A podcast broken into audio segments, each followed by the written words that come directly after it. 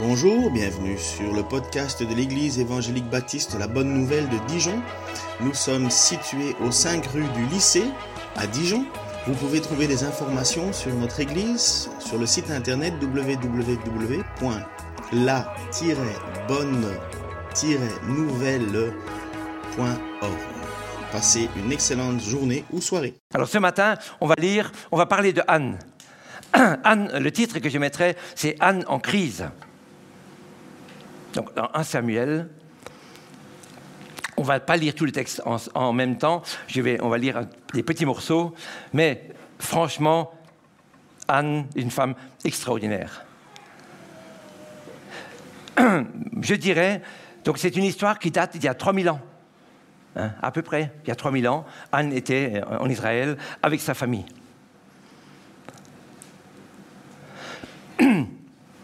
1 Samuel 1, verset 1, à partir du verset 1.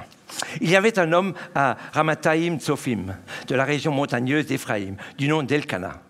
Il était fils de Jéroam, fils d'Élihu, petit-fils de Tohu et arrière-petit-fils de Tsuf. Il était éphraïmite. Il avait deux femmes. L'une s'appelait Anne et l'autre Pénina. On va parler de cette question après. Hein C'est pas à reproduire, non. Pénina avait des enfants, tandis qu'Anne n'en avait pas.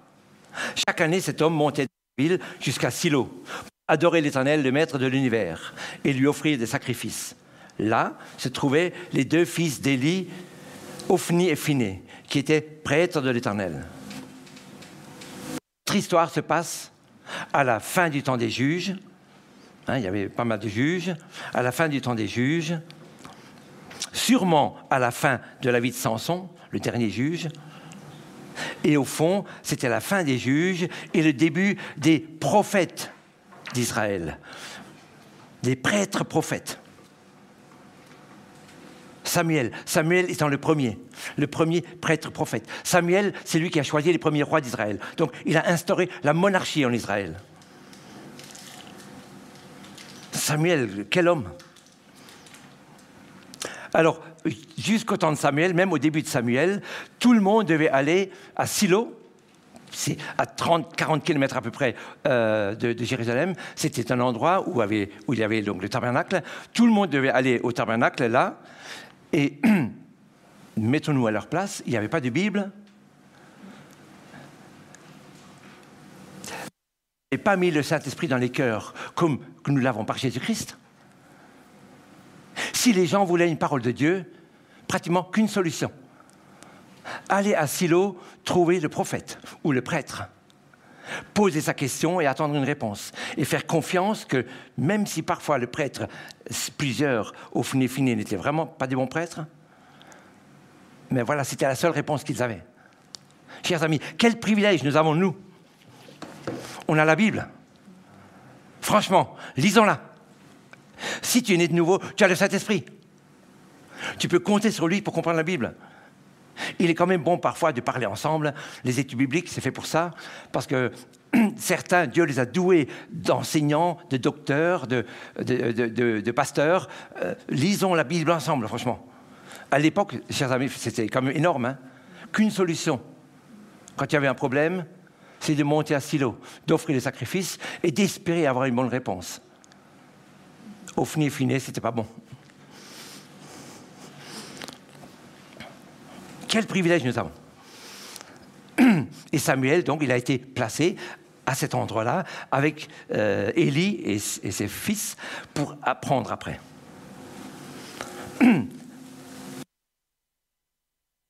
Famille, il y avait une grande crise.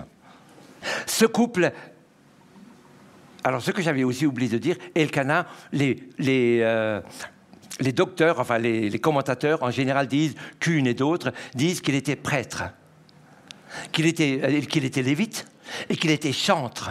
Donc lui-même, de temps en temps, montait normalement à, Silo euh, quand c'était son tour. Il y avait tellement de, lévites que c'était à tour de rôle.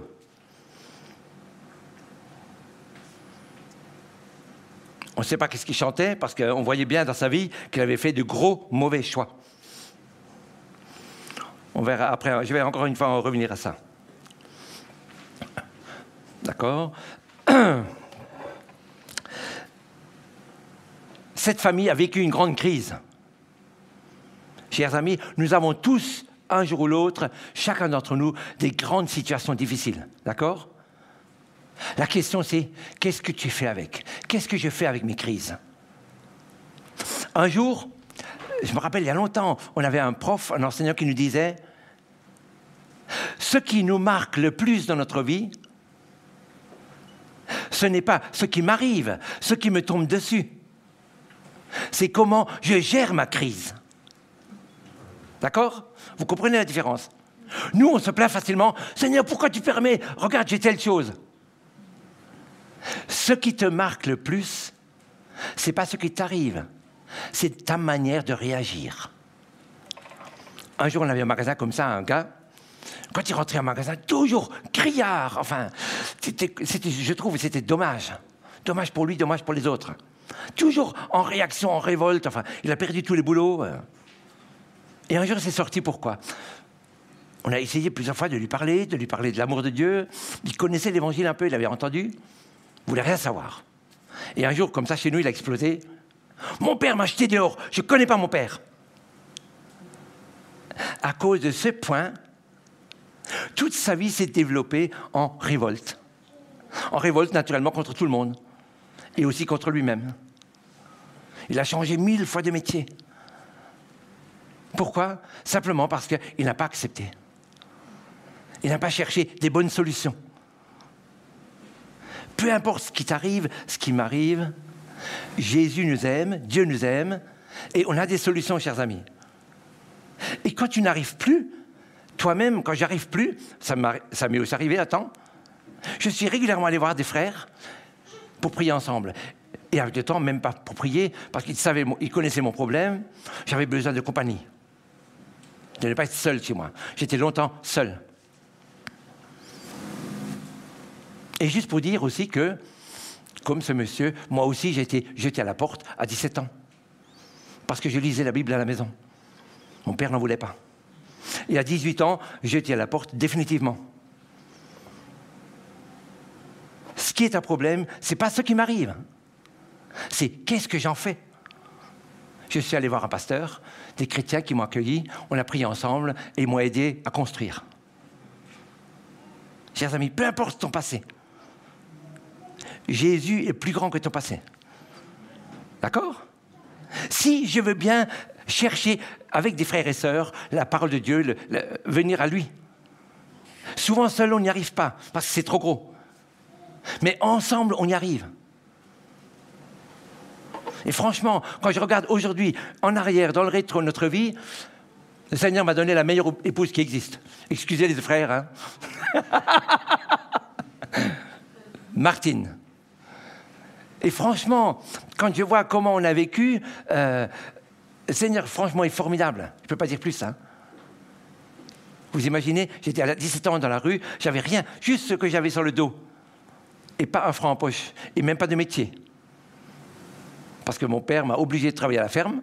J'aimais le travail à la ferme, pas de problème. Mais ce qui fait que quand j'étais dans la rue, j'avais pas de métier d'autre. Donc j'ai repris après, enfin voilà, il fallait retourner sur les bancs d'école, me former un peu. Et dans ma vie, j'ai développé après l'autodidacte. C'est pour ça aussi que j'aime beaucoup lire. Quand tu lis, tu construis ta vie et tu te formes continuellement. Je trouve cet extra que Dieu nous a donné une Bible. Parce que c'est un, texte que je peux revenir, auquel je peux revenir.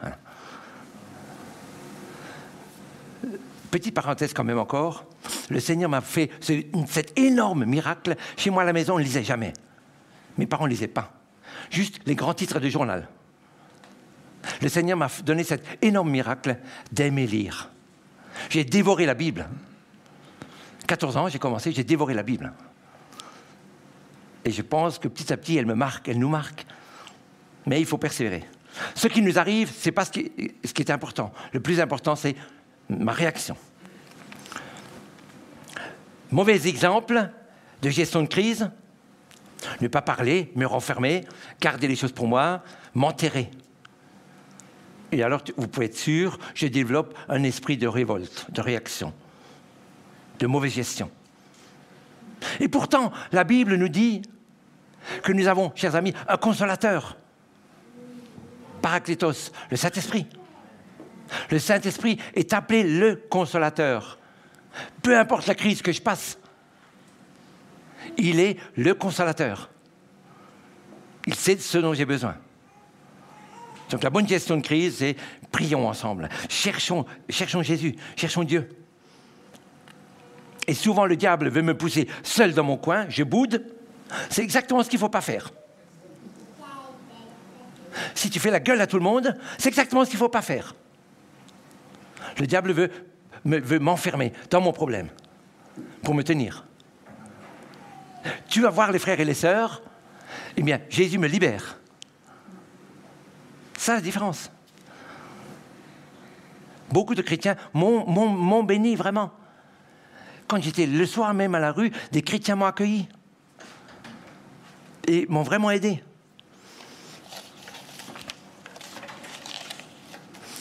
Premier grand point que j'aimerais souligner avec Anne, c'est la crise personnelle. 1 Samuel 1 à partir du verset 2. Il avait deux femmes, Elkanah, l'une s'appelait Anne et l'autre Pénina. On pense que l'Anne était sûrement l'aînée, la première, et comme elle n'a pas eu d'enfant, à l'époque c'était un peu la coutume, tu vas chercher une autre. Pénina avait des enfants, tandis qu'Anne n'en avait pas. Chaque année, cet homme montait de sa ville jusqu'à Silo pour adorer l'Éternel, le maître de l'univers, et lui offrir des sacrifices. Là se trouvaient les deux fils d'Élie Ophni et qui étaient prêtres de l'Éternel. Le jour où Elkanah offrait son sacrifice, il donnait une portion à sa femme Pénina, à tous les enfants, fils et filles, qu'il avait d'elle, mais à Anne, il donnait une portion double, car il l'aimait, même si l'Éternel l'avait rendu stérile. Chers amis, très fort, je l'ai mis en gras celui-là l'Éternel l'a rendu stérile. Vous imaginez? Anne aurait pu, franchement, réagir contre Dieu. Dieu me met un problème. Le texte montre vraiment, il semble que c'est Dieu qui a permis ça. Il faut dire qu'à l'époque, ne pas avoir d'enfants était terrible.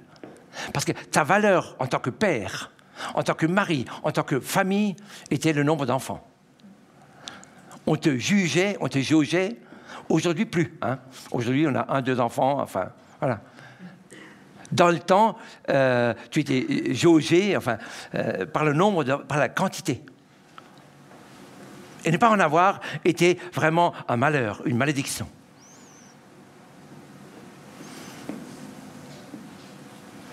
Deuxième point, enfin la suite, c'est la crise spirituelle.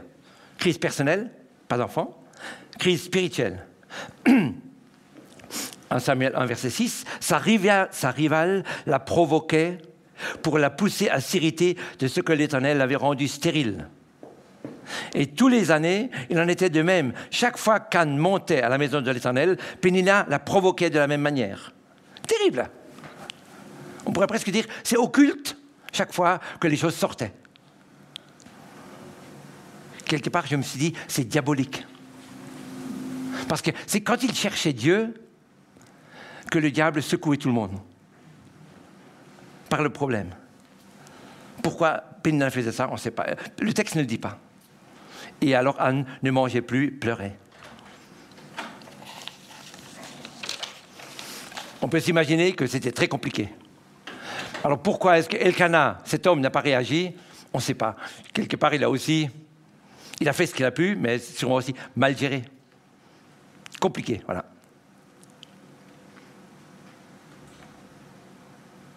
Le diable nous chuchote régulièrement ses pensées. Si j'ai un problème, c'est que Dieu ne m'aime pas. Dieu ne s'occupe pas de moi. Regarde ce que tu as raté. Troisième point, la crise familiale. 1 Samuel 1, verset 4. Le jour où Elkanah offrait son sacrifice, il donnait des portions à sa femme Pénina, à tous les fils et les filles qu'il avait d'elle, mais à Anne, il donnait une double portion car il aimait, malgré que l'Éternel avait rendu stérile. Sa rivale l'a provoqué pour pousser à s'irriter de ce que l'Éternel l'avait rendu stérile. Alors, il avait deux femmes. Là, je vais quand même répondre à cette question. Il avait deux femmes. Moi, je dirais aujourd'hui, c'est un péché à leur époque. C'était un péché de coutume. Genèse 2 dit clairement Dieu a dit clairement au départ, tu quitteras ton père et ta mère et tu t'attacheras à ta femme. Et les deux, vous ferez une seule chair. D'accord? Pour moi, bibliquement, c'est un homme et une femme. C'est la Bible, enfin c'est Genèse 2. Alors pourquoi ici? Mais je pense que c'était un péché de, culture de l'époque. Quel est, le contexte? Il faut dire qu'à l'époque, ceux qui connaissent, si vous relisez, vous rappelez sûrement l'époque des juges, quel est le refrain qui revient toujours à nouveau dans l'époque des juges? Chacun faisait ce qui lui semblait bon. D'accord? Lisez une fois tous les juges. Chaque fois à la fin, c'est marqué presque. Chacun faisait ce qu'il Et donc, le problème, c'est ce qui arrive. Voilà. Il se retrouve avec ce péché de femmes. Et en même temps, qui cause d'énormes soucis dans la famille. J'insiste là-dessus parce que dans chaque époque, nous avons nos péchés de culture. D'accord? Nous aussi, aujourd'hui, on a aussi nos péchés de coutume. Hein, euh, combien d'avortements en France, par exemple? Et ce n'est pas un problème. Hein. Quand une fille, quand euh, une fille a un enfant, enfin, on dit la fille, les deux, hein, excusez, quand les deux ont un enfant et qu'ils n'ont pas, admettons maintenant 16 ans, 17 ans, tout le monde va dire avorter. Est-ce que ce n'est pas un péché de culture, de, de coutume? Chaque année, nous tuons une ville de Marseille. Chaque année au moins 300 000 qui sont tués, minimum. Fou. Donc voilà, nous avons tous nos péchés de culture. Qu'est-ce que j'en fais? C'est plutôt notre question, c'est est-ce que je me laisse avoir par ma culture ou est-ce que je vais être fondé sur la parole de Dieu? Au fond, là. Mais malgré nos erreurs, malgré le péché, malgré le péché de notre société, Dieu nous aime. Et Dieu veut sauver, chers amis. Je trouve dans, ce texte énorme, malgré que le Père a fait cette erreur, Dieu veut bénir la famille. Dieu aimerait rattraper. Au fond, nous sommes tous des pécheurs et nous n'avons qu'une solution, c'est que Dieu nous rattrape par Jésus-Christ. Dieu veut reconstruire. N'écoute jamais le diable quand il te dit c'est perdu pour toi. C'est pas vrai ça. Dieu tend la main. Alors c'est vrai qu'il y a des limites. C'est vrai qu'il y a des limites. Ceux qui rejettent régulièrement Dieu, Pharaon par exemple, ça m'a toujours choqué dans le texte de, Pharaon. C'est au début c'est marqué Pharaon endurcit son cœur.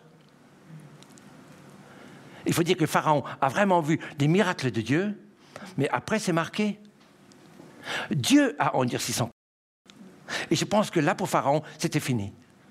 Je pense quand même qu'il y a quand même une limite. On voit, je vois des situations dans la Bible où, à un moment donné, Dieu dit Et maintenant, c'est fini. La grâce est finie. Si je continue de rejeter Dieu, Dieu dit à un moment donné Et Dieu a endurci le cœur de Pharaon. Mais pour l'instant, nous avons aujourd'hui encore, tu as aujourd'hui le temps de grâce. Plaidez coupable, venir à Jésus-Christ. Dieu nous aime, Dieu veut construire, Dieu nous propose de revenir à la croix, de construire. Et le canal, lui, il a bricolé, il a fait ce qu'il a pu.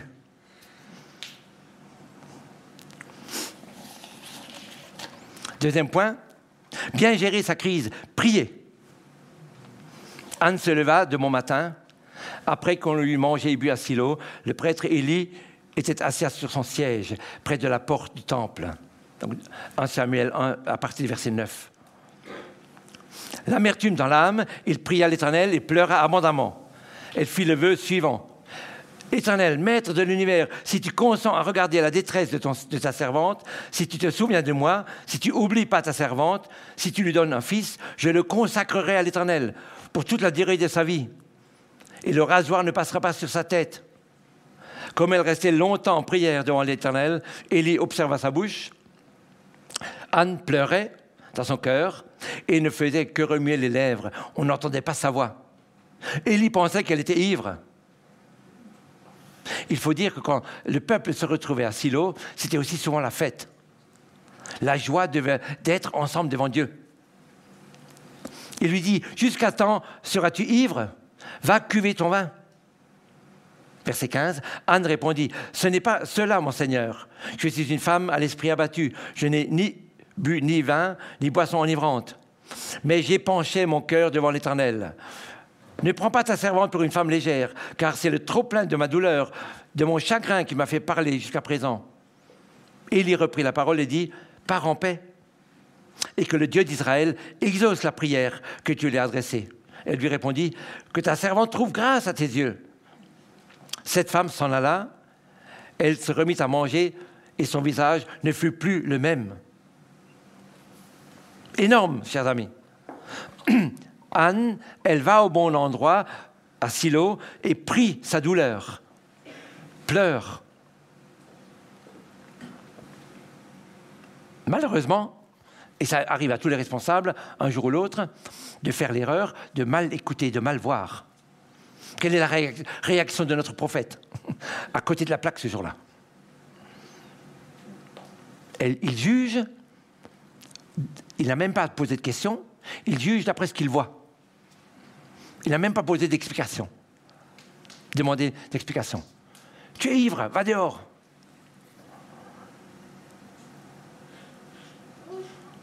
Mais heureusement, elle s'explique. Et notre prophète, chapeau pour Élie, il, tout de suite, il change. Il dit, ok, d'accord, j'ai mal vu, que Dieu te bénisse. Ça nous arrive à tous, un jour ou l'autre, de mal juger. Mais quand Anne lui a expliqué ce qui se passe, il l'a béni. Il change d'avis.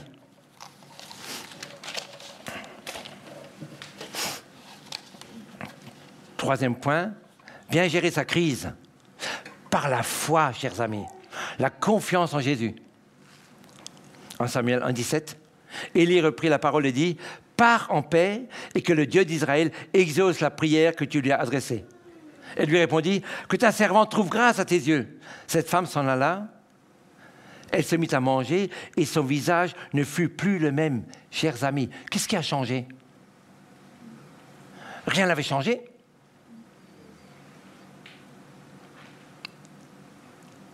Elle a juste entendu la bénédiction du prophète et elle s'est appuyée sur la bénédiction.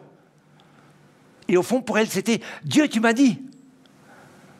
Elle s'est appuyée là-dessus par la foi, la confiance dans la parole de Dieu, et elle a changé. Chers amis, même son visage a changé. Son visage ne fut plus le même. Est-ce que nous savons prendre la parole de Dieu au mot? Ou est-ce que je lis juste par habitude, par tradition euh? Vous savez pourquoi parfois, moi j'aime bien même changer parfois de version biblique C'est parce que quand je lis certains textes que je connais par cœur, presque, je lis et très vite mes pensées sont ailleurs. Je ne sais pas si ça vous arrive. Hein J'ouvre la Bible, je commence le texte, guérison du lépreux, paralytique, et, et mon cerveau est déjà ailleurs. Alors parfois, je prends vraiment une autre version pour découvrir d'autres mots. Et surtout, je prends toujours des questions, un crayon et un papier. Et ce qui m'accroche à la Bible, je, peux vous dire, hein, même au culte, ce qui m'aide à tenir, c'est j'écris. Parce que le fait d'écrire me pousse à écouter. Anne prend la parole de Dieu au mot. Et elle change totalement. Et elle se remet à manger. Alors, chapeau pour Anne quand même, chers amis. Elle n'a pas dit un mot contre Élie, vous, euh, hein, connaissez le texte. Celles d'entre vous, ceux d'entre vous qui ont fait l'école du dimanche, vous connaissez l'histoire. Pas un mot contre Élie, pas un mot contre son, mari, pas un mot contre Pénina. Elle aurait eu de quoi accuser. Hein. Pas un mot contre Dieu. Combien de fois, quand j'ai un problème, j'accuse Dieu? Simplement dans le pourquoi, on accuse Dieu déjà. Seigneur, pourquoi tu permets? Et nous, pourquoi deviennent accusateurs Anne n'accuse pas. Elle sait prendre la promesse à un moment donné et construire là-dessus.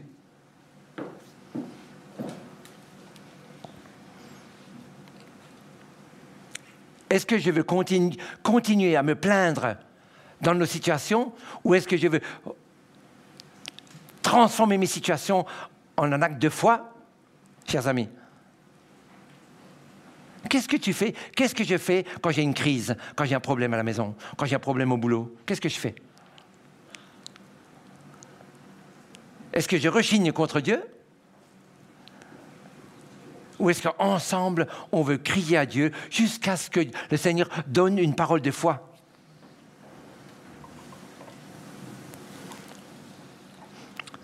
Un jour, un homme a été trouvé marchant le long du voie ferrée, avec son barda, son sac à dos et tout. Il arrive à un moment donné dans un village, une petite gare. Le chef de gare l'arrête et il dit Attendez, beaucoup trop dangereux ce que vous faites là. Le monsieur, il sort son ticket. Mais j'ai un ticket pour le train. Hein. Je suis en ordre. J'ai payé pour ça. Il n'avait pas compris qu'il pouvait prendre le train, pas seulement marcher le long de la voie ferrée. Souvent, nous sommes comme ça. Nous aimons Jésus, nous avons le Saint-Esprit, et on vit comme s'il n'existait pas. Et on cherche à bricoler notre vie chrétienne.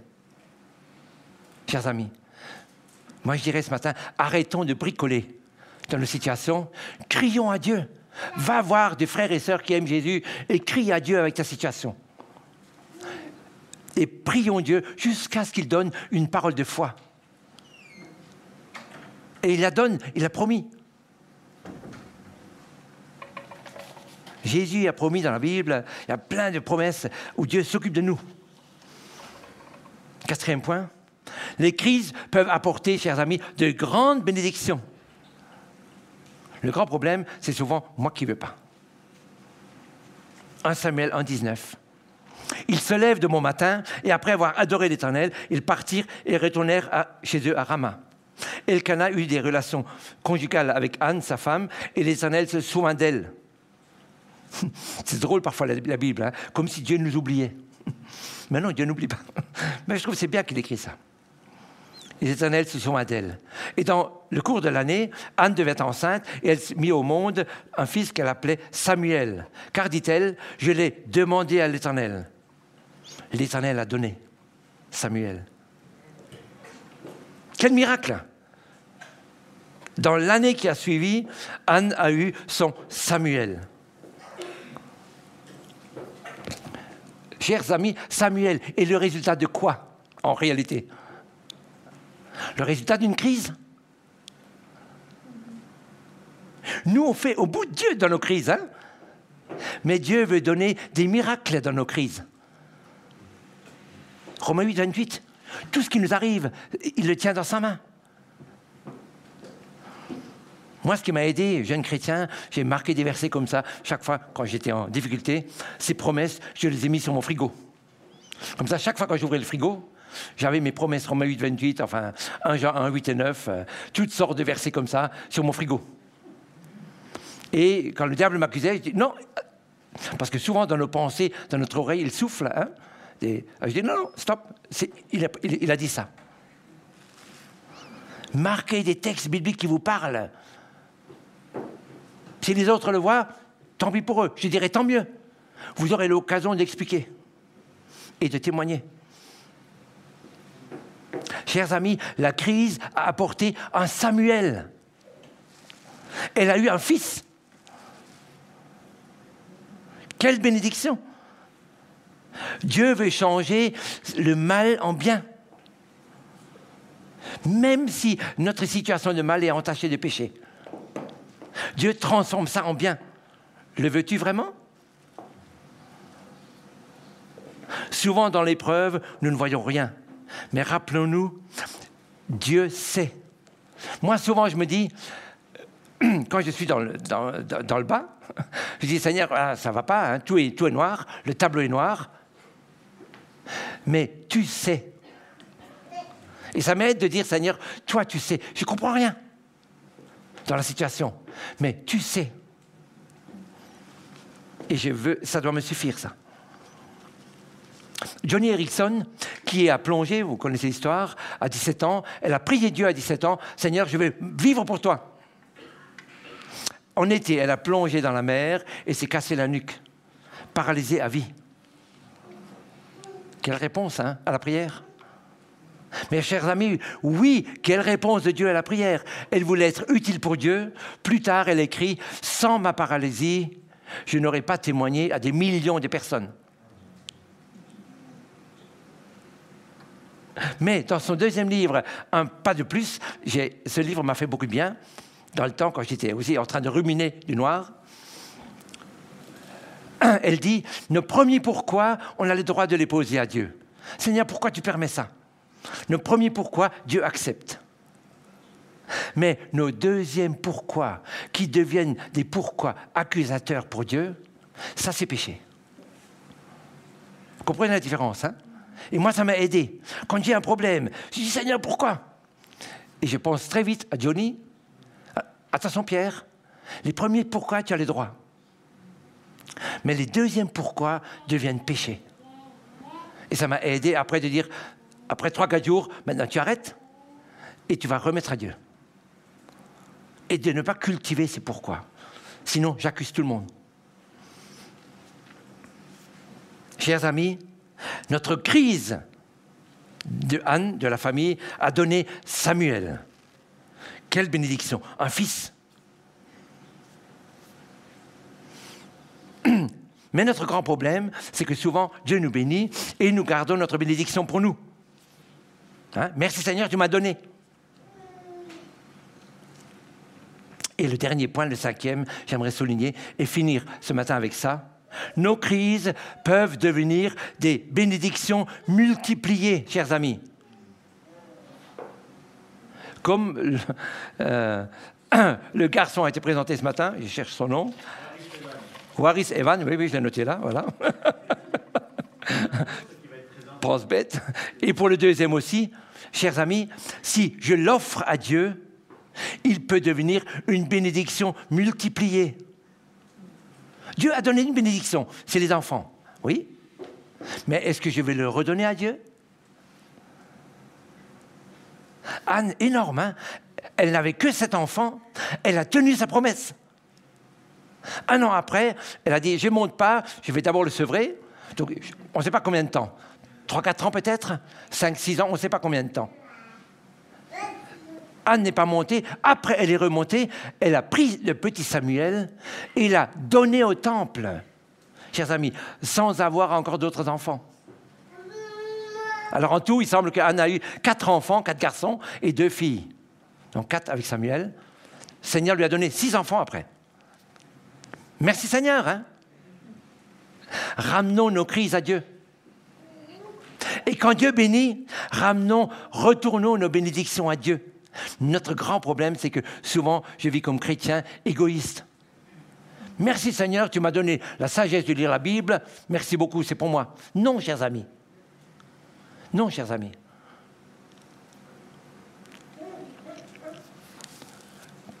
Vous connaissez la différence du lac de Galilée et de la mer morte? Dans un, il y a des quantités de poissons, plein de gens vivent autour, et la mer morte est vide. C'est quoi la différence? L'une, elle reçoit l'eau et elle redonne l'eau. D'accord? La mer morte, elle garde l'eau. La mer morte est un trou, 300 mètres, 400 mètres sous le niveau de la mer. Elle garde l'eau et du coup, tout meurt. Si tu gardes tes bénédictions, ça ne sert pas à grand-chose. Si tu les redonnes à Dieu, comme elle a ramené Samuel au temple, Samuel devient, voilà, c'était le grand prophète.